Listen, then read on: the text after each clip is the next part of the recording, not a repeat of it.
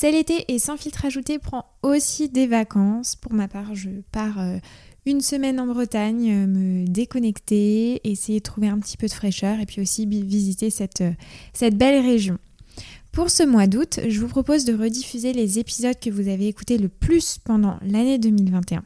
Si vous souhaitez soutenir le podcast, je le redis, n'hésitez pas à mettre une petite note ou un commentaire sur les plateformes d'écoute, ça compte énormément pour la visibilité du podcast. Je vous souhaite un très bon été, reposez-vous, prenez des vacances, prenez le soleil, protégez-vous aussi de, des fortes chaleurs. Et on se retrouve en pleine forme à la rentrée.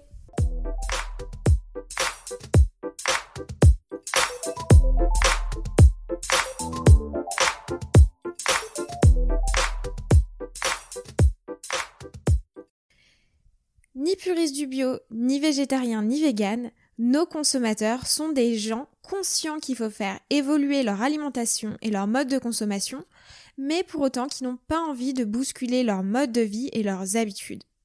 Ce sont les paroles de Camille, cofondatrice de Funky Veggie, avec Zoé, chef de produit R&D, que j'ai interviewé sur le podcast de Sans filtre ajouté. Pour autant, Camille a entendu maintes et maintes fois que les produits Funky Veggie étaient trop niches, ne trouveraient pas leur place en grande distribution. Et pour autant, ce circuit s'est imposé rapidement et naturellement pour la startup Funky Veggie car démocratiser l'alimentation végétale est une affaire de tous, pour tous, accessible à tous et gourmande à tous. Dans cet épisode, j'ai eu la chance d'échanger sur plusieurs sujets tous aussi intéressants et complémentaires les uns que les autres avec Camille et Zoé sur le monde de la startup en 2021, travailler dans ce type d'organisation et nous avons aussi évoqué le compte qui fait du bruit en ce moment Balance ta startup, la communauté Funky Veggie qui compte aujourd'hui sur Instagram pas moins de 87 000 followers, les produits, Funky Veggie bien sûr, aussi sains que gourmands, l'arrivée de la marque en grande distribution et enfin leur startup inspirante dans leur quotidien. Je vous laisse tout de suite avec cet épisode. Funky Veggie l'alimentation végétale, saine et haute en couleur, sans concession sur le plaisir. Bonjour Camille, bonjour Zoé. Bonjour Salomé. Bonjour Salomé. Alors, je suis ravie aujourd'hui de vous accueillir sur euh, le podcast de Sans filtre ajouté. Alors, j'ai pour habitude, enfin en tout cas, j'essaye euh, d'interviewer tous les acteurs de la grande distribution. Et j'avais passé euh, un super moment avec la startup Carréfuté et c'était une de mes premières interviews. Donc, je me suis dit, on va renouveler l'expérience avec vous. Et aujourd'hui, je suis avec toi, Camille, qui est fondatrice de Funky Veggie, mais aussi Zoé, qui est chef de produit et qui travaille avec vous depuis le début de l'aventure, je pense. C'est ça, Camille? Ouais, exactement. Euh, D'ailleurs, je suis cofondatrice parce que j'ai cofondatrice, tout à fait. avec Adrien. Et, euh, et, Zoé est arrivée euh, avec sa cape de superwoman assez tôt dans l'aventure parce qu'elle nous a. au départ, on a produit nous-mêmes pour le premier produit qui s'appelait la boule et on en a roulé nous-mêmes 40 000 et on n'arrivait pas à, à changer d'échelle et à l'externaliser. Et, et, Zoé est arrivée en stage de fin d'études et, et avait ce gros chantier en main et a réussi. Ah ouais ah bah ce serait hyper intéressant qu'on en parle euh, du coup au cours de cette interview parce que bon 40 000 boules euh, quand même c'est c'est quand même énorme et c'est un gros projet je pense donc euh, donc très intéressant. Alors les filles, j'ai travaillé euh, cette interview en mode un peu entonnoir, hein, comme on pourrait le dire. Euh, je vous propose euh, dans une première partie qu'on se parle du monde de la start-up, de la communauté Funky Veggie, et puis de vos produits bien sûr, et puis dans une seconde partie un peu plus axée commerce, avec notamment le référencement de la marque en grande distribution. On dirait que je fais un peu une dissertation de, de philo ou de français, je sais pas. donc tout d'abord, je vais vous laisser vous présenter, peut-être Camille et ensuite Zoé, ça vous va? Ça marche. Euh, écoute, euh, donc je m'appelle Camille, j'ai 27 ans, je suis la cofondatrice de Funky Veggie. Euh, j'étais partie du projet au départ quand j'étais étudiante et c'était vraiment la réponse à une question que je me posais d'un point de vue personnel. J'avais une grosse prise de conscience sur l'impact de, de l'alimentation et de mode de consommation sur l'environnement. En particulier l'environnement, c'était vraiment mon premier point de départ. Et, euh, et ma grande question, c'est ok, bon bah, c'est bon, je crois qu'on a tous compris que notre mode d'alimentation n'était pas durable, n'était pas viable sur le long terme. Certes, maintenant, comment est-ce qu'on fait pour tous aller vers une alimentation qui est à la fois meilleure pour la planète et pour soi, et pour embarquer tout le monde dans ce mouvement, que ce soit pas euh, les initiés et les ayatollahs du bio versus le reste du monde.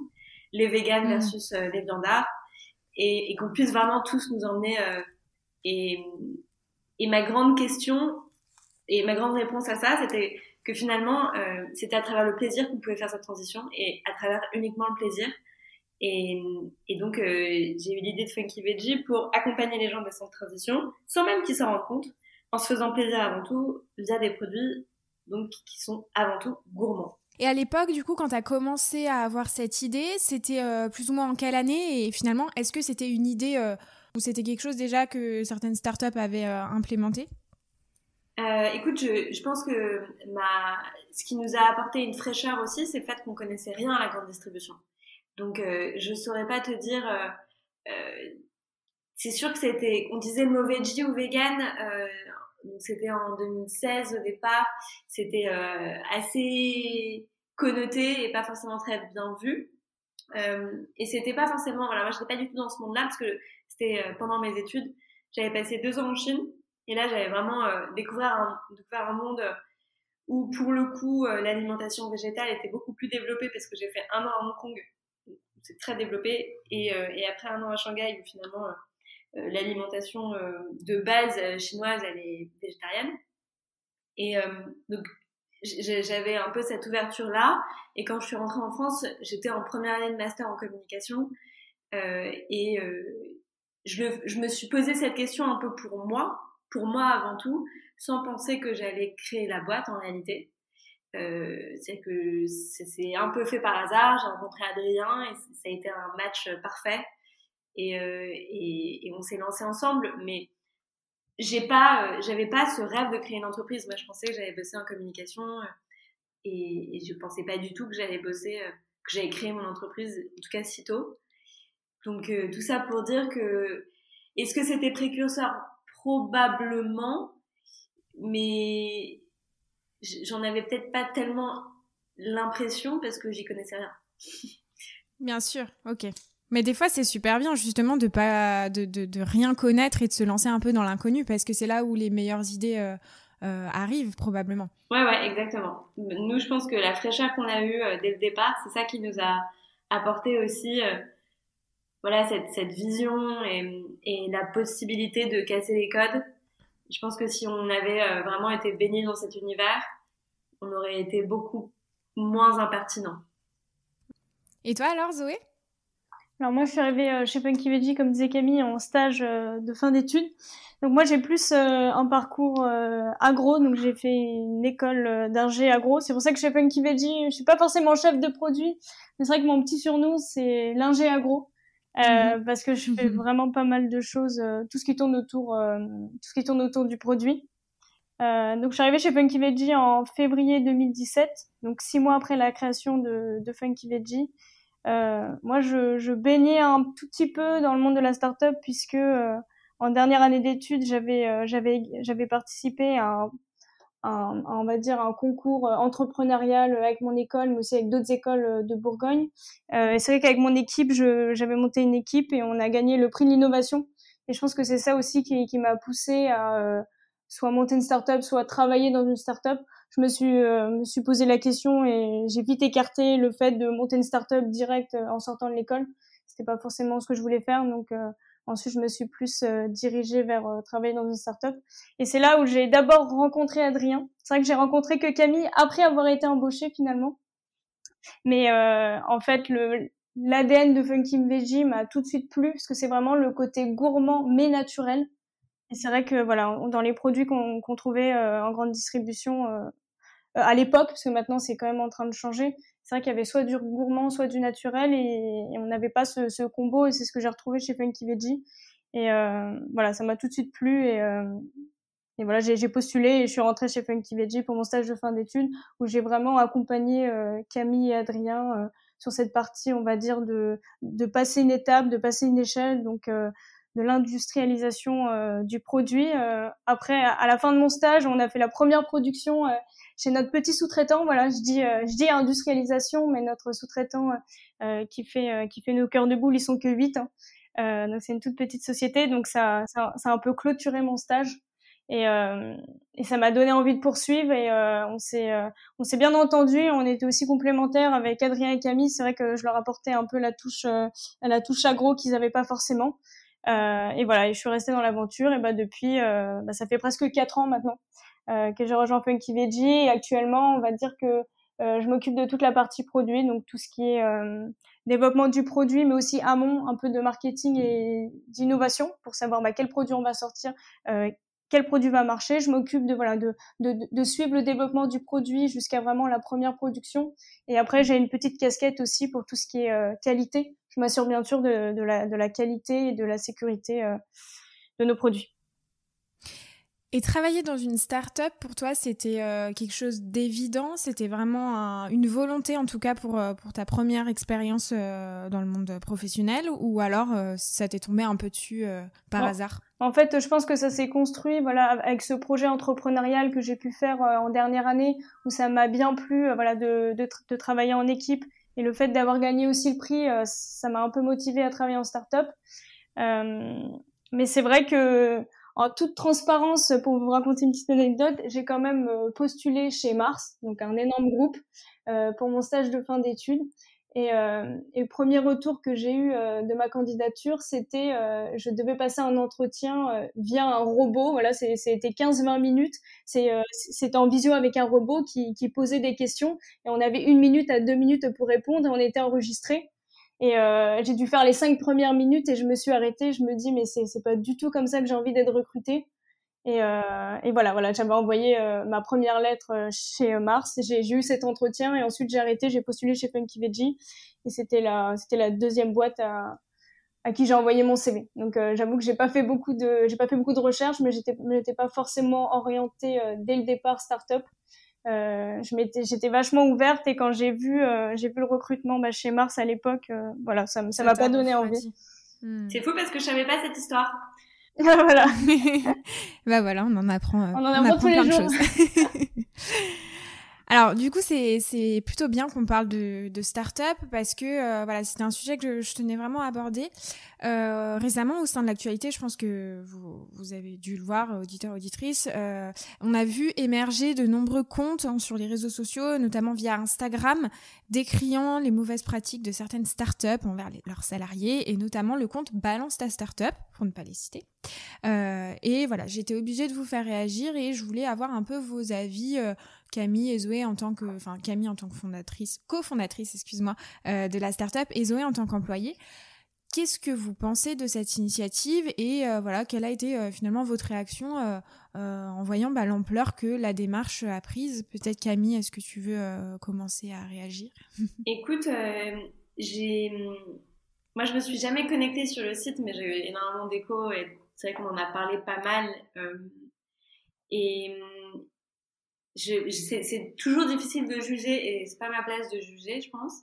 Euh, en, en, revanche, euh, ça me fait penser à une interview euh, que j'ai lue du cofondateur de Veja, pour le coup euh, Sébastien Kopp, euh, qui est un, un, de mes modèles sur beaucoup d'aspects, et, et en fait qui disait on peut très bien être un connard et avoir une boîte éthique. Et, et de manière assez crue.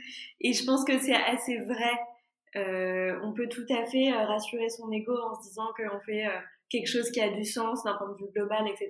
Et au final, dans le quotidien, se comporter de manière exécrable avec les gens avec qui on travaille. Je pense que c'est aussi quelque chose dans lequel on peut tomber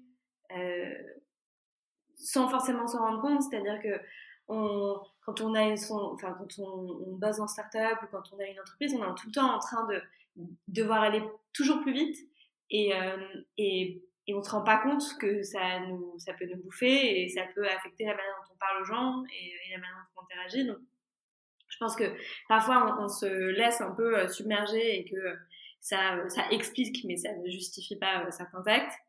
Et, euh, et en fait, tout, toute la difficulté, c'est de c'est de prôner ce sens et de conjuguer ce sens au quotidien dans toutes les petites choses qu'on fait. Et c'est extrêmement dur, euh, mais euh, faire en sorte que la vision qu'on a de l'extérieur, euh, ce soit la même que de l'intérieur, et, que la manière dont on parle avec un grand sourire aux consommateurs, ce soit la même manière que quand on parle à nos employés.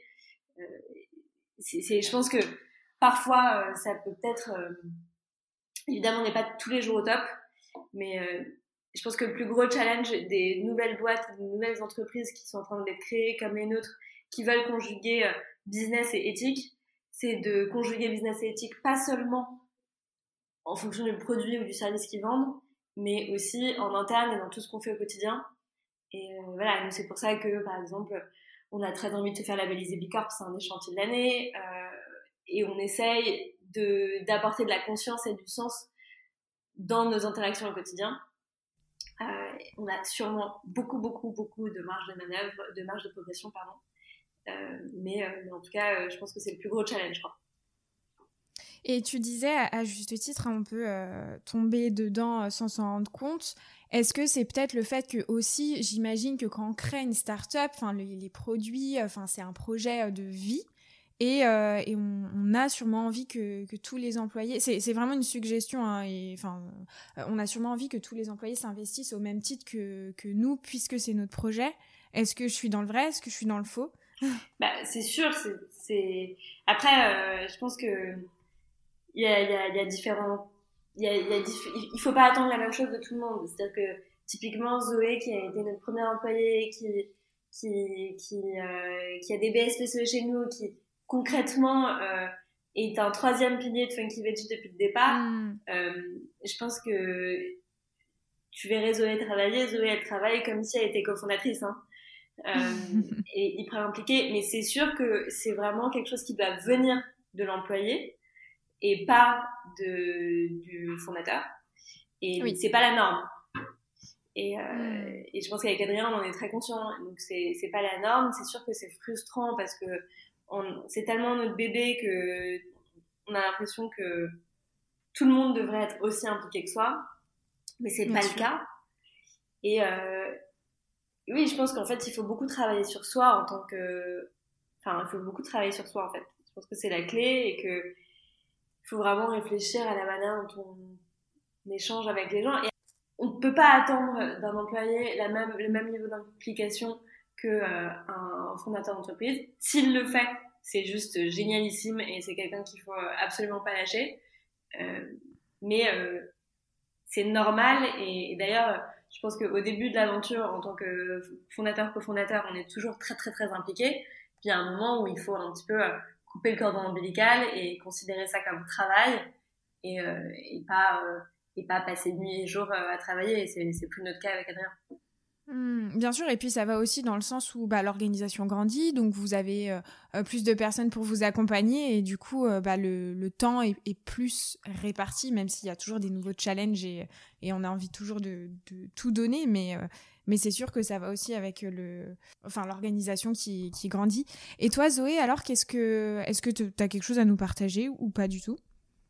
Je trouve que c'était intéressant d'avoir ce, ce point de vue des startups. C'est vrai qu'il y a beaucoup, beaucoup de monde, par exemple des, des amis autour de moi qui idéalisent la startup. Euh, voilà, on a beaucoup de responsabilités, c'est cool de travailler en startup. On fait, euh, on fait beaucoup d'heures, mais on aime ça. Et c'est vrai que y a, y a, ça permet de mettre en lumière certaines pratiques qui sont finalement euh, qui sont pas saines et qui sont pas légales aussi et euh, voilà enfin moi je trouve que ça permet de, mettre ça en évidence. Après le, balancer sur Instagram comme ça je trouve que c'était pas la la meilleure des façons mais ça permet de mettre en lumière euh, certaines choses. Voilà il n'y a pas il y a pas que des startups bienveillantes bien sûr. Et ça il faut le savoir quand on s'engage quand on s'engage en startup, c'est vrai qu'on voit beaucoup de trucs sur les gros groupes, mais, mais, on peut retrouver malheureusement la même chose dans certaines startups. Donc, donc attention. Après, le, le plus simple, voilà, c'est de, de, prendre son téléphone et puis euh, essayer de, de, trouver des gens qui, qui travaillent potentiellement dans les petites boîtes dans lesquelles on a envie de travailler pour, euh, pour connaître un peu l'envers du décor. Mmh, ça, c'est une bonne astuce auquel j'aurais pas pensé. C'est vrai que c'est une très bonne astuce. Euh, et du coup, donc là, on va parler quand même des, des points positifs hein, de travailler dans une startup. Alors, toi, Zoé, euh, quand tu es rentrée chez Funky Veggie, j'imagine qu'il y avait tout à créer. Euh, C'était quoi pour toi l'avantage? Enfin, Qu'est-ce qui te mettait en joie justement de travailler chez, chez Funky Veggie? Moi, ce qui, ce qui m'a vraiment plu quand je suis arrivée chez Funky Veggie, c'était bah, c'était justement de, de devoir créer c'est vrai que j'ai pas forcément eu peur de, de m'engager dans le stage, de, de voilà de commencer à zéro d'être euh, d'être un peu le seul. J'étais accompagnée par Adrien et Camille mais c'est vrai qu'ils n'avaient pas forcément de de background euh, agroalimentaire. Donc euh, moi je venais de, sortir de, de sortir d'études donc j'avais j'avais quelques connaissances j'avais quelques bases mais j'étais toute nouvelle dans ce monde de l'agroalimentaire. Donc donc il fallait il a fallu que j'apprenne vite avec ce que j'avais aussi euh, en, en, passant des, des, coups de téléphone, en ayant autour de moi des gens qui, qui, qui pouvaient me renseigner euh, sur pas mal de choses. Donc ce, qui m'a plu vraiment, c'est d'apprendre très très vite et d'apprendre sur, euh, sur plein de sujets. Et que je m'occupais vraiment de, du produit, mais aussi de la qualité, du développement des nouveaux produits. Puis c'est vrai que quand je suis arrivée chez Funky Veggie, voilà, on n'était que trois, donc en dehors de l'agroalimentaire, j'ai fait aussi d'autres d'autres tâches finalement, tout ce qui est administration des ventes, tout ça. Euh, donc vraiment ce qui, m'a plu, c'est les responsabilités, c'est de devoir créer et c'est la, diversité des tâches finalement que j'avais alors que je venais de sortir d'études euh, et que j'avais pas du tout d'expérience. Hmm. Et c'est hyper intéressant ce que tu dis parce que euh, justement quand tu as, tout à créer, tu as, enfin, comme tu l'as dit, une, une, diversité dans les tâches, dans les missions et ça enrichit énormément même ton portefeuille d'expérience, si on peut dire. Euh, ouais, mais en fait, euh, on est obligé de s'entourer pour, euh, pour pouvoir avancer parce que c'est sûr qu'en sortant d'études, on ne connaît pas tout. Même, je présume, après 30, 30 ou 40 ans dans le métier, ben, on a encore des choses à apprendre. Mmh. Euh, donc voilà, j'ai dû vraiment bah, m'accrocher et puis il faut aussi être bah, finalement être hyper organisé, savoir où on va parce qu'en fait il y a tellement de choses à faire qu'il faut bah, qu'il faut partir d'un qu'il faut partir d'un bout. Donc il faut savoir par où commencer pour pouvoir atteindre un peu ces objectifs euh, qu'on se donne, surtout en startup où il faut aller très vite euh, pour pouvoir vraiment grandir, euh, pouvoir vraiment grandir et puis voir le produit sur le marché assez vite. Parce que c'est vrai que parfois on a tous un peu la même idée, donc c'est le, c'est, le premier qui ira, qui ira le plus vite et qui aura le meilleur produit, qui aura sa mmh. place sur le marché. Tout à fait. Bon, c'est le cas aussi dans les gros, des gros groupes, mais c'est sûr qu'en startup, je pense qu'il doit y avoir d'autres, bien évidemment, d'autres difficultés. Mmh. Euh, et donc aujourd'hui, euh, Camille, combien vous êtes au sein de l'organisation? On est, euh, on est 13, 14. Zoé, tu sais? Ouais, on, on, est 13, voilà. Vous êtes 13. Alors, au début, vous étiez 3, donc bien évidemment, j'imagine que toutes les parties prenantes de l'entreprise faisaient partie des, des décisions. Aujourd'hui, comment ça se passe pour, pour ce fameux processus de, de décision? Comment vous êtes organisé au sein de Funky Veggie? Alors, pour les décisions, euh, bah, Adrien et moi, on reste. Euh, Adrien et moi, on est très complémentaires et très très différents, juste pour, euh, pour poser le, le, le, cadre. En gros, Adrien, c'est vraiment euh, le chef d'orchestre au quotidien de Funky Veggie, très très opérationnel. Il a euh, un profil plutôt finance à la base, il est plus âgé que moi. Il a, quand on s'est rencontrés, lui, il a approché de la trentaine. Donc là, il a 33, il me semble.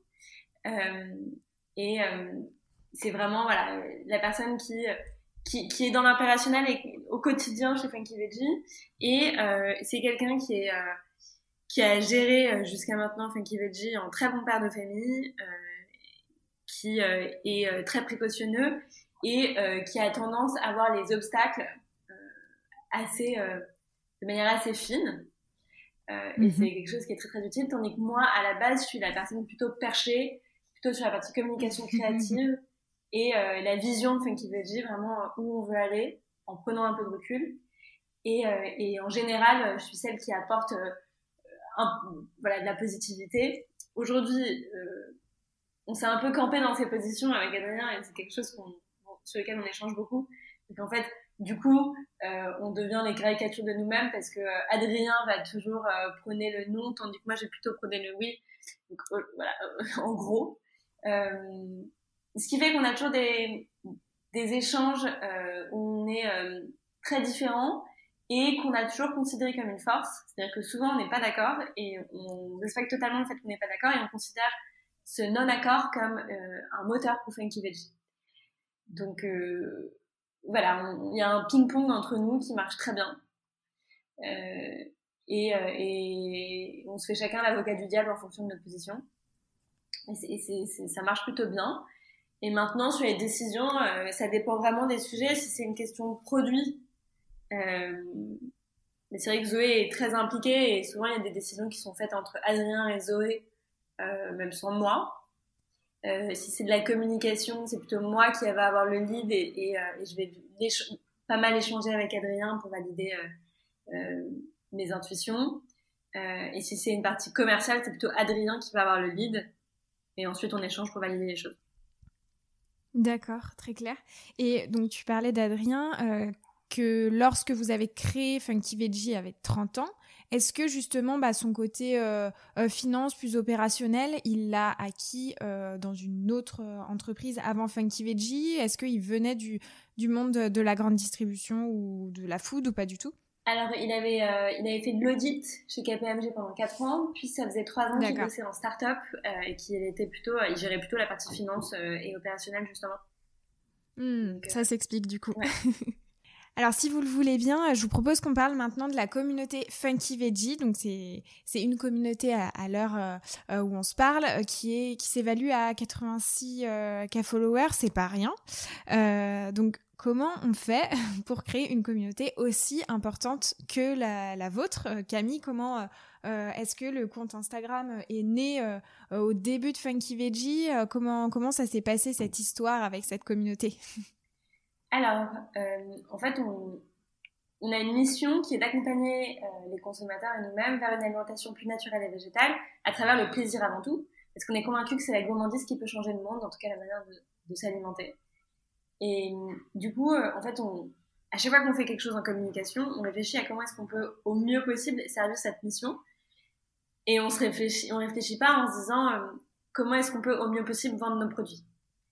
Hmm. Et je pense que c'est ce qui fait toute la différence. Et donc, pour porter au mieux cette mission, finalement, euh, partager des recettes pratiques, gourmandes, accessibles, c'est la manière la plus concrète euh, que les gens consomment nos produits ou non. Et c'est comme ça que on a lancé le compte Instagram dès le début alors qu'on n'avait pas encore de produits. Euh, voilà, en partageant des recettes de choses que les gens pourraient faire chez soi. Et c'est vrai que c'est, ça a été le point de départ et c'est ça qui a fait qu'on a commencé à grandir pas mal. Aujourd'hui, je pense que les gens nous suivent pour différentes raisons.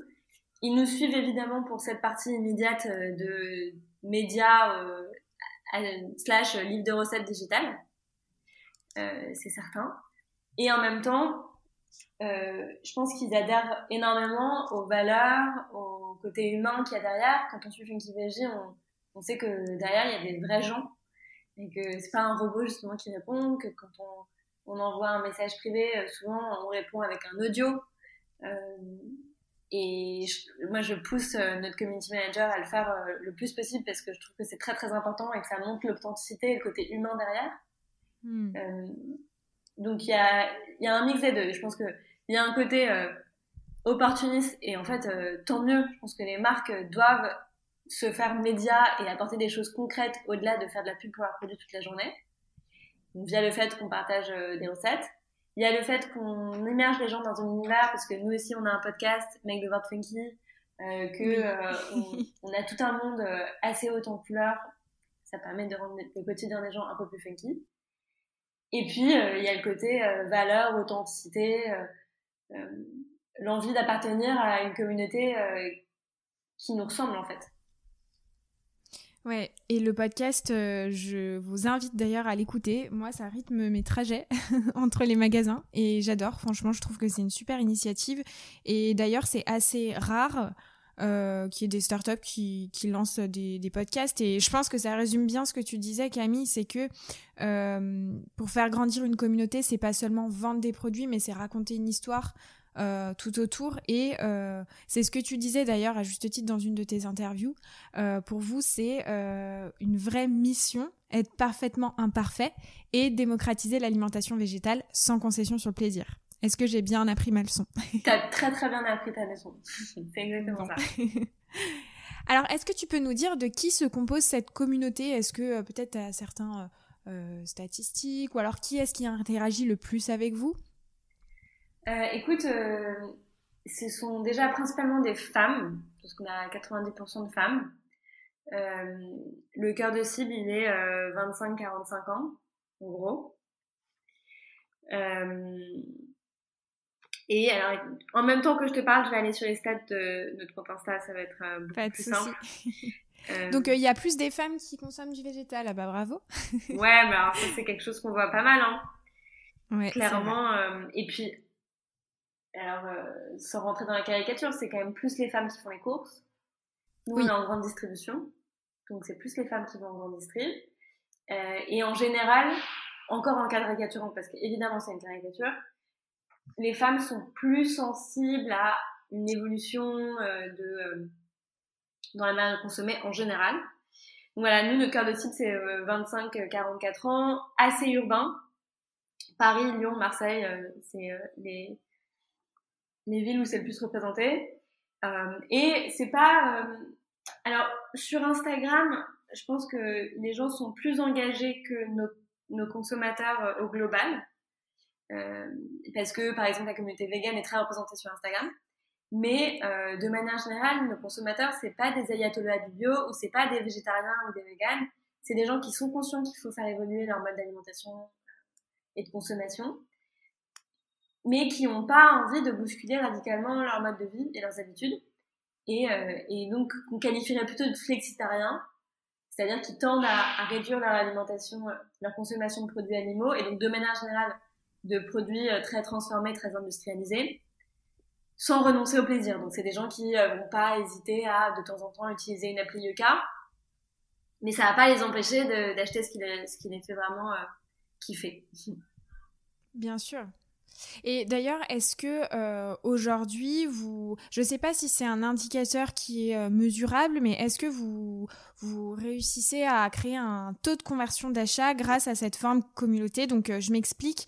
si un consommateur va faire les courses, est-ce qu'il cherche Funky Veggie parce qu'il l'a vu sur les réseaux sociaux ou alors, il va se retrouver euh, dans le rayon pâte à tartiner. Là, ça va être de l'impulsion d'achat. Euh, il va acheter Funky Veggie parce que euh, le, produit lui plaît ou, autre. Enfin, c'est une question un peu assez technique hein, et, difficilement mesurable. Mais quel est votre avis là-dessus? Bah, C'est en effet très difficilement mesurable. Mm. ce qui est sûr, c'est que même si on est on a de la notoriété sur Instagram et on est parmi les premières marques sur Instagram, Instagram, c'est un microcosme. Et euh, notre directrice commerciale, Charlotte, euh, elle nous pose tout le temps la question de est-ce qu'on a pensé à Madame Michu? Madame Michu, euh, Madame Michu, elle est pas sur Instagram. Ah là là, Madame Michu. Toutes les boîtes en parlent, je crois, de celle-là. Voilà, et moi, je, moi, j'arrête pas de dire à chaque fois, la réponse que je dis à Charlotte, c'est Ok, on va toucher Madame Michu, mais si on veut parler à tout le monde, on parlera à personne. Donc moi, ma, conviction, c'est qu'il faut avoir un, un discours qui a de vrais partis pris, euh, si on veut toucher les gens et vraiment leur parler. Euh, et qu'en fait, si à chaque fois qu'on a un message en tête, on réfléchit à comment Madame Michu peut le prendre, et eh ben on perd l'ADN de ce message. Mais bon, c'est une parenthèse. Donc du coup, en réalité, euh, en magasin, oui, il y a des gens qui nous connaissent sur Instagram, mais la majeure partie des gens qui consomment nos produits, euh, non, ils, ils, nous mmh, découvrent en rayon. Ils vous découvrent en rayon. Je sais pas ce que t'en penses, Zoé. Euh, oui, c'est vrai qu'il y en a beaucoup qui, qui découvrent en rayon s'ils sont pas sur Instagram. Euh, après, c'est vrai que je pense que le, le, fait de voir souvent nos produits sur Instagram ou souvent le, le mot funky veggie, ensuite quand on arrive en magasin et qu'on voit ce produit, ça nous rappelle ce qu'on a vu sur la plage, sur la page Instagram qui nous a beaucoup plu. Et voilà, ça, ça nous tente à acheter le produit. Euh, mais voilà, on a une, on a tout de même une grosse communauté sur Instagram et tous ceux qui sont sur Instagram euh, n'achètent pas forcément nos produits. Donc il y a plein de gens qui ne suivent pas sur Instagram, euh, qui consomment tout de même nos produits, qui nous trouvent en magasin et qui sont plus attirés par par la promesse qu'on met sur le packaging et par vraiment notre pack, qui, notre pack qui est à la fois pop et qui fait ressortir un peu le naturel. Et justement, il y a une question qui me vient. Euh, vu que vous avez une très forte communauté, tu l'as dit Camille tout à l'heure, vous êtes une des premières marques euh, avec autant de, followers. Euh, est-ce que vous utilisez, je, suppose que oui, votre communauté comme un, un, panel consommateur finalement, vu que quand on est une startup, c'est pas un tabou, on a moins de budget qu'une grosse boîte. et du coup, quand on veut tester des goûts, des produits, est-ce que vous faites appel à votre communauté régulièrement? Oui, non Ouais, énormément. Et on est en train de le structurer en ce moment avec Zoé, justement. Ça s'appelle le Funky Club.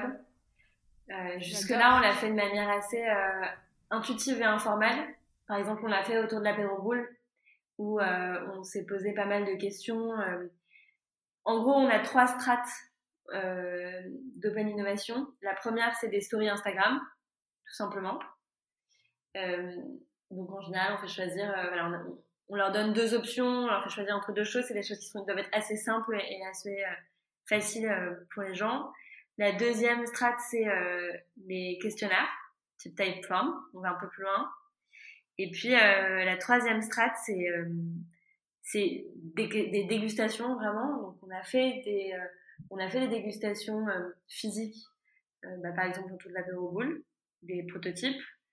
Et et on là on est en train de l'organiser pour envoyer des produits. Et comme c'est c'est aussi le bébé de Zoé, ce Funky Club, je pense mmh. qu'elle en parlera encore mieux quoi. Ouais, ce que, ce que ce que je peux rajouter, euh, ce que je peux rajouter sur le Funky Club, c'est que c'est voilà, c'est c'est vraiment important d'avoir euh, d'avoir l'avis de voilà de plus de personnes. C'est vrai que voilà, chez Funky Veggie, on est 13. Donc euh, c'est vraiment pas beaucoup. On connaît tous très bien les produits. En fait, on en parle tous les jours, donc on est vraiment dedans. Et euh, ce qui est vraiment intéressant, c'est de, de sortir de notre bulle et euh, pouvoir avoir l'avis euh, d'autres personnes. Alors là, c'est vrai que le Funky Club, c'est plus notre cœur de cible. Voilà, ce sont des gens euh, qui, qui, nous suivent sur Instagram ou sur la newsletter ou autre. Euh, voilà, donc là, en plus, on touche quand même notre cœur de cible et pas Madame Michu. Euh, mais c'est quand même hyper important pour avoir pour avoir pour avoir un avis pour avoir d'autres avis et ils nous, ils nous challenge aussi beaucoup et donc nous ça nous permet voilà de revoir des recettes de revoir des goûts euh, après qu'ils nous aient qu'ils nous aient un peu fait leur retour sur les produits Hyper intéressant. Et du coup, donc là, vu qu'on se parle de produits, est-ce que Zoé, tu peux nous dire euh, quel est votre. Est-ce que tu peux nous présenter peut-être euh, le produit phare euh, de, de, de Funky Veggie ou un des produits que, que, que tu apprécies particulièrement ou, ou voilà Alors, bah, sans hésiter, le produit phare de Funky Veggie, c'est notre produit ouf. Donc, notre mmh. produit ouf, la pâte à tartiner, bah, comme son nom l'indique, c'est une pâte à tartiner. En fait, on a une gamme de trois parfums donc on a euh, une recette euh, plus plus classique, donc c'est cacao noisette qu'on peut retrouver bah, en grande distribution chez Franprix, Monoprix, Carrefour. On a une euh, une deuxième saveur qu'on a sortie un an après, c'est cacao cacahuète, donc vraiment hyper gourmande. Et on vient de sortir là au mois de au mois de janvier chez Naturalia cette fois, donc en réseau bio, euh, une ouf amande noisette. Voilà, donc euh, donc on a sorti trois références en, en un an et demi. Donc euh, vraiment la première référence qu'on a sortie c'est cacao noisette qui qui est en train de cartonner. Donc en, un an on en a sorti bah, deux autres saveurs. La particularité de de notre ouf c'est qu'il n'y a pas d'huile dans le produit. Donc c'est vrai que souvent dans les pâtes à tartiner on dit pas d'huile de palme, mais on trouve quand même bah, de l'huile de tournesol souvent. Nous, on a voulu développer une recette euh, sans huile du tout et avec beaucoup moins de sucre aussi. Donc, euh, ce qui fait qu'on a une pâte à tartiner euh, beaucoup plus saine. Elle est, voilà, il y a presque moins 50% de sucre à l'intérieur. Il n'y a pas d'huile du tout. Donc, à la place, on a, on a ajouté une légumineuse qui nous permet de garder cette texture pâte à tartiner, mais en ayant toujours un goût hyper gourmand avec la noisette qu'on y ajoute et on met du sucre de coco pour pouvoir sucrer notre produit. Et c'est vrai que, finalement, avec la ouf pâte à tartiner, on a revisité un classique parce que vraiment, euh, tout le monde mange de la pâte à tartiner et c'est vrai que c'est un produit plaisir il y a beaucoup de gens qui culpabilisent parce que justement c'est il y a trop d'huile et d'huile de palme pour certaines et, euh, et c'est trop sucré et nous on a revisité ce classique en mettant une petite touche funky euh, avec la légumineuse qui nous permet juste d'avoir une texture mais qui se sent pas c'est vraiment ce cacao et cette noisette qui ressort du produit et euh, voilà, je pense que c'est pour ça que le, que le, que le, produit plaît. On a vraiment de très très bons retours bah, sur les réseaux sociaux. Sur, euh, c'est vrai qu'on parlait beaucoup d'Instagram sur les réseaux sociaux. On a beaucoup de, de nos clients, de nos consommateurs qui nous font des retours euh, top là-dessus. Et c'est ce qui nous encourage bah, à développer d'autres saveurs autour de cette gamme.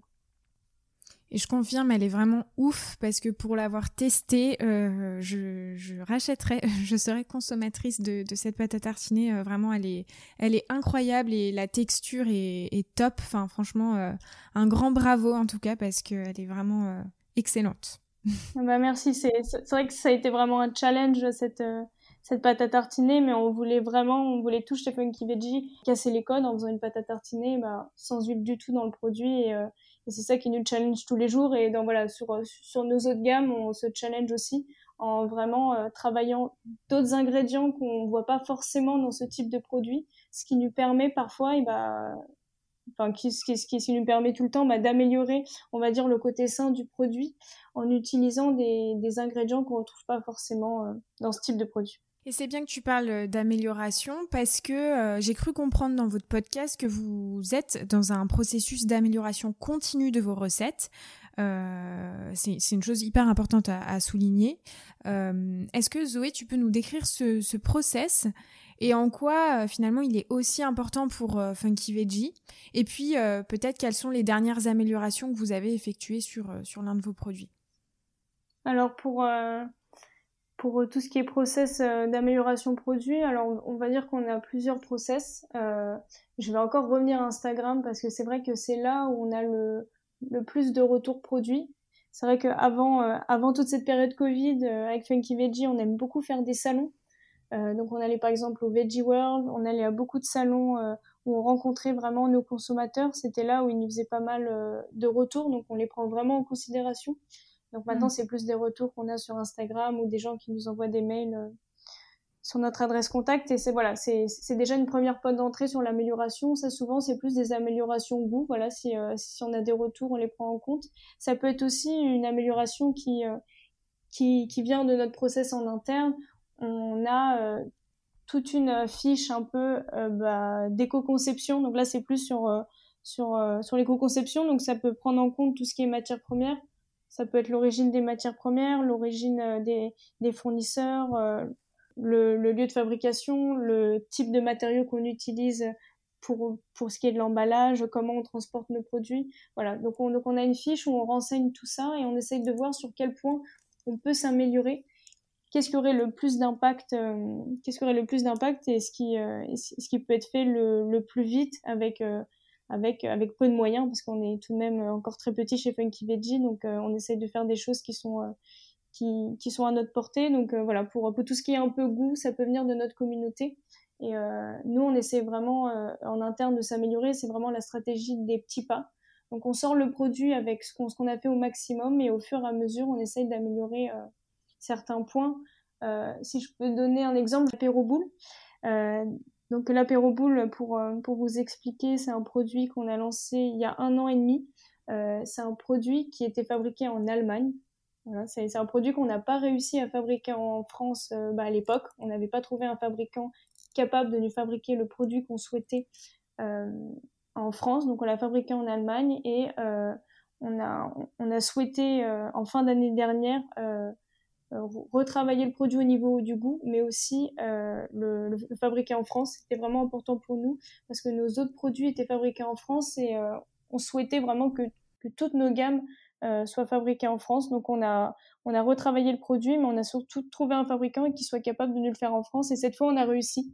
Voilà. Donc euh, donc la première fois qu'on a lancé l'apéro boule, ben, on n'a pas trouvé, mais un an et demi plus tard, on a réussi voilà à, à trouver quelqu'un en qui on a confiance pour vraiment et ben, nous, produire Malapéro Boule en France. Voilà, donc cette amélioration, c'était plus une amélioration sur, euh, sur le lieu de fabrication et en même temps, bien sûr, on en a profité pour retravailler le produit parce qu'on a vu des retours, par exemple, sur une texture euh, qui n'était pas forcément euh, qui était pas forcément agréable pour certains consommateurs. Donc, on l'a retravaillé dans ce sens. Le, le, le, deuxième exemple que je peux donner, c'est c'est plus un exemple sur sur le packaging. On a vu qu'on pouvait faire mieux sur, euh, sur un emballage. Donc nos, nos cœurs de boule, ce sont des energy balls fourrées. Voilà, elles sont par deux et donc elles sont conditionnées dans une. Donc actuellement, c'est dans une petite barquette plastique. Puis après, on a un film, euh, on a un film en plastique euh, qui les protège. Et là, on est en train de travailler et on va bientôt sortir le mois prochain ou ça sera au mois d'avril ou au mois de mai. On va sortir des cœurs de boule dans une barquette en carton. Voilà. Donc on a vraiment travaillé pour passer d'une barquette plastique à une barquette carton comme ça, on a moins d'impact. Euh, en fait, on a moins d'impact en passant avec une barquette carton que euh, plastique. Voilà. Ok. C'est hyper pertinent euh, que tu parles de, packaging parce que on a pu le voir dans l'actualité récemment. Il y a la, l'éco-score qui arrive petit à petit, même je crois que maintenant il est sur Yuka, euh, ce score de, de, packaging, euh, même d'origine euh, France, etc. C'est hyper, hyper intéressant. Et puis j'imagine qu'il y a un vrai challenge aussi à changer un pack. là, tu parlais du passage plastique au carton, c'est aussi la préservation du produit que peut-être beaucoup de consommateurs n'ont pas en tête et c'est aussi bien de, de souligner et de montrer aussi quelques, quelques difficultés, j'imagine. Oui, oui, en fait, on s'est pas dit au début on allait faire du plastique on a mis le carton de côté. C'est vrai qu'on avait travaillé le carton, mais voilà, on, s'est rendu compte que voilà, c'est un produit, euh, c'est un, un, produit naturel, c'est un produit fait de dattes et de noix, donc c'est un produit qui peut être qui peut être un peu gras au toucher parce que les noix sont, sont broyées. Donc c'est vrai que sur une barquette carton, ça faisait beaucoup, ça faisait beaucoup de traces et donc c'était pas forcément apprécié par le consommateur. C'est pour ça qu'on s'est tourné euh, bah, dans un premier temps euh, sur une barquette plastique.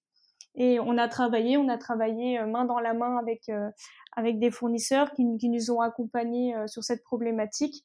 Et bah, après pas mal de mois de, de, travail, on a réussi à sortir une barquette qui nous permettait voilà, de protéger le produit et de limiter ses, ses traces et que ça soit accepté par le, par le consommateur. En plus vraiment de tout ce qui est packaging, nous on essaie vraiment de travailler sur les, sur les origines matières premières. Donc ça, le consommateur le voit pas forcément mais c'est un travail qu'on fait tous les jours sur le sourcing euh, de nos matières. Hmm. Et c'est euh, aussi un, un, élément de réassurance, je dirais, qui est hyper recherché euh, par les consommateurs aujourd'hui et qu'on voit de plus en plus d'ailleurs sur, sur les packaging. dans ton podcast, Camille, je vais, je vais parler maintenant de l'arrivée en grande distribution de la marque, notamment, tu le disais, chez Carrefour, Franprix et Monoprix. Euh, et dans ton podcast, tu disais qu'il y en a beaucoup euh, qui vous ont mis des barrières au début euh, à l'entrée en grande distribution en vous disant que voilà, c'était des produits de niche et que euh, ils trouveraient pas sa place dans ce milieu. Donc là, j'imagine qu'on se parle de peut-être 2016, en tout cas du, du début de la start-up. Donc déjà, comme tu le disais, c'était assez précurseur, précurseur pardon pour l'époque.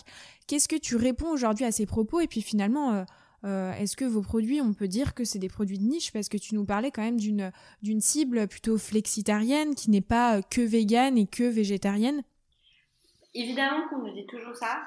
Euh, ça arrive. C'est pas du tout euh, la, ce que nous disent la majorité des personnes, mais ça arrive et c'est normal. je pense qu'on n'est jamais arrivé. Nous, on a l'impression, dans tes propos, on dirait que Funky Veggie, tu vois, c'est, c'est, ça, c'est quelque chose qui a été, euh, qui est important de construire aujourd'hui. Euh, c'est sûr qu'on a construit beaucoup de choses, euh, avec pas grand chose, avec très peu de moyens. mais, mais on a vraiment l'impression d'être au début de l'histoire aujourd'hui. Et donc, c'est vrai qu'on a encore beaucoup de gens hein, qui, qui, qui comprennent pas forcément. qui sont pourquoi? Parce que parce que je pense que c'est générationnel aussi euh, il y a un enjeu de génération, donc c'est sûr que euh, des personnes d'une trentaine d'années sont plus sensibles à nos propos que euh, quelqu'un d'une soixantaine d'années. C'est un fait. alors qu'évidemment, bien sûr, il y a des personnes d'une soixantaine d'années qui sont fans de nos produits, mais voilà, c'est un mouvement et, une prise de conscience de ce qu'il y a dans nos assiettes qui touche la majorité de la population, mais pas tout le monde. Donc oui, ça nous arrive encore de, de nous prendre des grosses portes. Euh, et qu'est-ce qu'on répond aujourd'hui? Écoute, euh, on répond que nos produits sont avant tout gourmands et qu'on ne les consomme pas parce qu'ils sont meilleurs pour la santé ou pour la planète. Ils le sont certes, mais les gens les consomment d'abord parce qu'ils sont gourmands. Après, euh, chacun ses goûts. Donc si on n'aime pas le goût de notre produit, bah, malheureusement, on va, on, peut pas, on peut pas plaire à tout le monde et c'est normal. Tous les produits alimentaires ne plaisent pas à tout le monde. Euh, voilà, nous, ce qu'on répond, c'est que nos, nos, produits sont avant tout gourmands et que c'est ça notre grande bataille. Euh, et euh, on essaie toujours d'être au maximum de la gourmandise. Évidemment, quand on a des retours sur les produits, euh, on les travaille, Zoé en parlait, et, et on les améliore. Euh, mais euh, on peut pas plaire à tout le monde. Je pense que c'est important euh, à avoir en tête. Et c'est difficile quand on a des retours euh, pas toujours positifs. Et quand on est très très impliqué dans son entreprise et dans la mission qu'on s'est donnée, parce que forcément on s'identifie à ces remarques, mais, euh, mais on peut pas plaire à tout le monde. Et le principal message c'est que nos produits sont gourmands. C'est un, argument de poids parce que on le constate, hein, on a pu le voir derrière les 10 meilleures innovations sur le marché, en tout cas en grande distribution, c'est majoritairement des produits plaisir. Alors peut-être pas des produits très sains pour le coup, mmh mais en tout cas si ça peut être gourmand et sain, c'est ça semble être le combo gagnant. Euh, alors pourquoi Camille le, choix de rentrer en grande distribution? Et puis euh, finalement, quel a été euh, l'accueil des, distributeurs? Écoute, on, a eu cette, voilà, cette mission de démocratisation depuis le départ. J'en parlais au début. la question qu'on s'est posée, c'est comment est-ce qu'on peut accompagner un maximum de personnes dans cette transition et nous accompagner nous-mêmes. Et, donc, pour démocratiser, il faut toucher des personnes non initiées euh, et euh, toutes les personnes, y compris les personnes non initiées, et, euh, et donc qui vont faire leurs courses dans des magasins conventionnels. C'est pour ça que la grande distribution s'est imposée très tôt pour nous, pour toucher un maximum de personnes et montrer que cette alimentation plus naturelle, elle est à la portée de tous, elle nous concerne tous et qu'elle est gourmande pour tous. Donc je pense que c'est pour ça que qu'on orienté là-dessus. Ensuite, il y a aussi eu évidemment un concours de circonstances. Euh, on a gagné un concours Franprix très très tôt. Et on a eu euh, la bonne étoile de Jean-Paul Mouchet, euh, qui à l'époque euh, directeur euh, DG de, de Franprix, euh, qui a cru en nous. Et nous, on pensait qu'on allait commencer par les petites épiceries. Et, et en réalité, en fait, ce concours, il est arrivé très très très tôt alors qu'on faisait les produits chez moi, qu'on n'avait pas d'emballage, qu'on n'avait rien du tout. Et du coup, euh, bah, on a commencé par un test chez Franprix. Euh, donc, euh, alors on a eu cet accueil très positif euh, de la part du groupe, euh, enfin de Franprix d'abord, du groupe non, pour le coup, de Franprix d'abord, et qui nous a testé dans 50 magasins. Le test a été réussi. Et après, on a eu une sorte d'attentisme de la part des autres enseignes qui se demandaient si on était euh, une marque euh, qui surfait sur une tendance momentanée ou si vraiment on allait durer. Pendant euh, un an, un an et demi, Franprix a été notre seul client. Et puis petit à petit, bah, on avait survécu, les chiffres étaient bons et je pense que les autres enseignes s'en sont rendues compte et, donc ont voulu nous tester aussi. Ça a été l'effet domino. C'est marrant parce que on, sort d'une levée de fonds et c'est un peu pareil. Il faut un acteur de confiance, puis deux, et après tous les autres tombent. Et aujourd'hui, euh, est-ce que tu peux nous donner cette information? Est-ce que vous êtes euh, vous avez plus de ventes euh, en réseau spécialisé ou plus en grande distribution? Alors après, j'imagine que ça dépend du produit et ça dépend aussi de vos référencements dans les différentes enseignes. Mais finalement, c'est quoi la part aujourd'hui entre ces deux, de circuits de distribution? Alors, on est vraiment très très très peu présent en magasin bio, euh, puisqu'on est présent dans des, dans des points de vente indépendants, des épiceries, des concept stores, etc. Mais euh, en fait, on est arrivé chez Naturalia en gardant notre marque Funky Veggie euh, là en début d'année sur la pâte à tartiner ouf, sur laquelle on a fait une collab. Donc c'est Funky Veggie X Naturalia et on a lancé un parfum rien que pour eux, qui est pas disponible ni sur notre site ni chez les autres enseignes. Mais nous, chez Funky Veggie, 70% de notre chiffre d'affaires, c'est euh, la grande distribution, donc euh, Franprix, Monoprix, Carrefour. C'est vraiment euh, le gros de notre activité. Et est-ce que justement, alors ça c'est peut-être Zoé qui pourra répondre, quand on rentre dans un, un circuit bio spécialisé, comme par exemple tu le citais Naturalia, est-ce qu'il y a un cahier des charges différent que vous appliquez entre les produits qui sont commercialisés en GMS ou en circuit euh, spécialisé? Alors le il y a certains oui il y a, il y a certains trucs qui changent entre ces deux euh, ces deux réseaux euh, c'est vrai que nous moi j'ai plus travaillé on va dire le rayon pâte à tartiner parce qu'on a qu'un seul produit dans les réseaux bio c'est notre ouf amande noisette si on regarde un peu ce, ce rayon pâte à tartiner il est beaucoup plus développé que qu'en réseau classique et eux ils ont alors en réseau bio, ils ont beaucoup euh, de pâte à tartiner et, même de purée d'oléagineux. Ils ont des purées noisettes, purées d'amandes. Leur pâte à tartiner, il y a beaucoup plus de noisettes à l'intérieur. Euh, voilà, on est plus sur des produits un peu plus haut de gamme, on va dire. Euh, si on compare les ingrédients qui sont à l'intérieur, donc oui, il a fallu un peu s'adapter. et c'est pour ça que chez Naturalia, on a une pâte à tartiner ouf amande noisette. Donc on a mis déjà deux bah, deux oléagineux à l'intérieur et en quantité plus importante pour vraiment bah, s'adapter un peu à ce que à ce qu'on a vu sur ce marché qui est tout de même différent de ce qu'on peut trouver chez Monoprix ou Franprix. Mais par contre, les enseignes dans leur dans les commandes qui nous passent, euh, elles sont similaires. Oui, d'accord. Oui, c'était plus euh, une volonté de votre part qu'une volonté de l'enseigne. Ouais. Mm. Mm, très clair. C'est ça. Alors les filles, on arrive à 55 minutes d'interview. Alors pour conclure euh, cette interview, j'aimerais que vous nous partagiez des marques qui vous inspirent au quotidien ou peut-être qui vous ont inspiré dans le développement de Funky Veggie et finalement pourquoi? Est-ce que euh, l'une d'entre vous... Euh, ouais, Zoé, t'en as euh, ou... Alors, ouais, moi j'en ai, c'est plus... alors, elles m'ont pas inspiré pour développer Funky Veggie, mais voilà, c'est... au quotidien. C'est, voilà, c'est, c'est plus des marques où je trouve que leurs initiatives sont, sont vraiment top. Donc moi, c'est, plus des marques liées à mon côté un peu agro, côté, côté vraiment de la terre.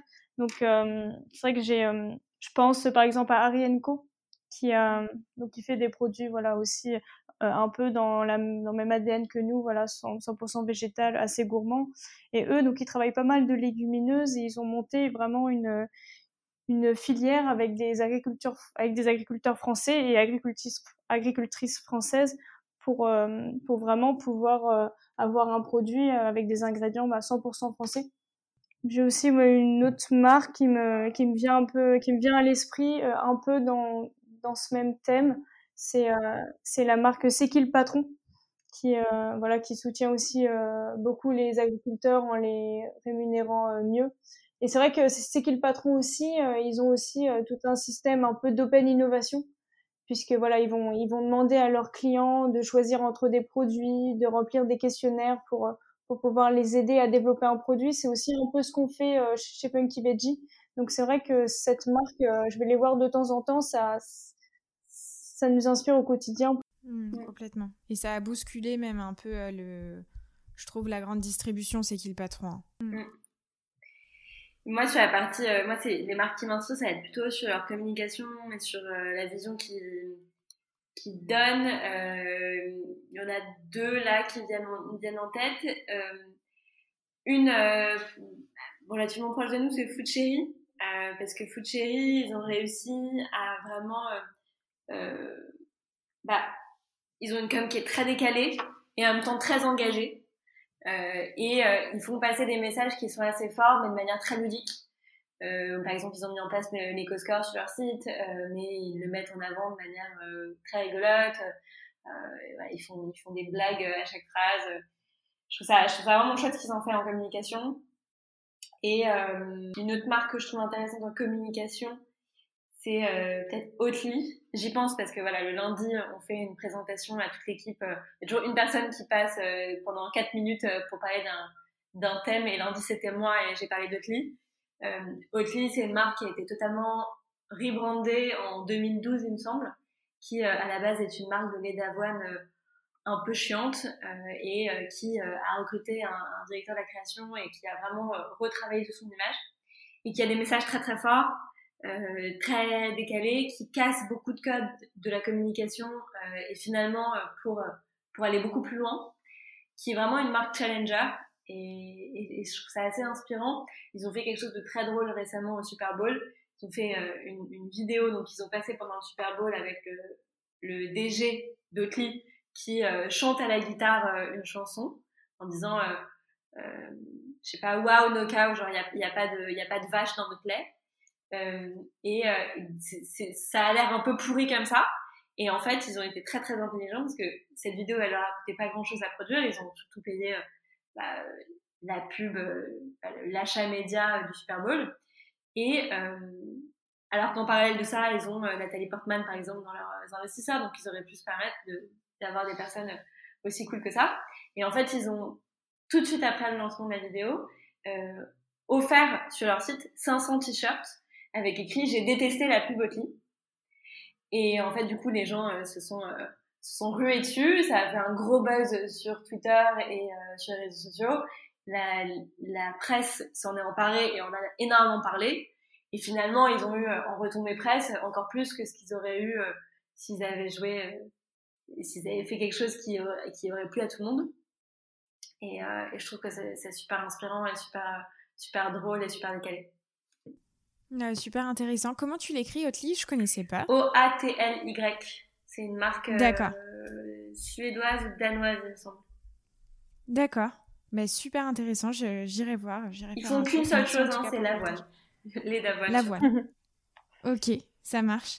Bon bah écoutez, merci beaucoup en tout cas les filles. C'était super intéressant. Bon bah écoutez, à bientôt, merci et puis euh, et puis euh, j'espère que les auditeurs apprécieront apprécieront cet épisode. À bientôt. À bientôt. Merci beaucoup. Merci beaucoup d'avoir été avec moi sur Sans filtre ajouté. J'espère que l'épisode vous a plu. Si c'est le cas, n'hésitez pas à mettre une petite note sur Apple Podcast. J'insiste, mais ça compte énormément pour la visibilité du podcast. Si vous souhaitez me retrouver sur les réseaux, c'est à travers LinkedIn, Instagram et TikTok. LinkedIn au nom de Salomé Charicton ou sur la page Sans filtre ajouté. Instagram et TikTok via les mots Sans filtre ajouté. À bientôt!